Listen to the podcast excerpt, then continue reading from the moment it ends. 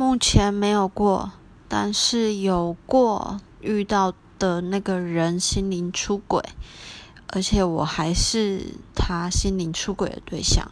嗯，就是当初暧昧的还蛮幸福的，以为快在一起的时候，突然就是莫名其妙的，也算是很幸运吧，就发现哎，其实他有女朋友。然后，当然我们是没有发生什么事啦。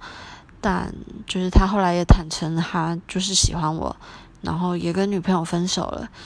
但是我个人是没有办法接受这种精神出轨的行为啦，因为虽然还没发生什么事，但如果我一直没发现，可能就会发生什么了。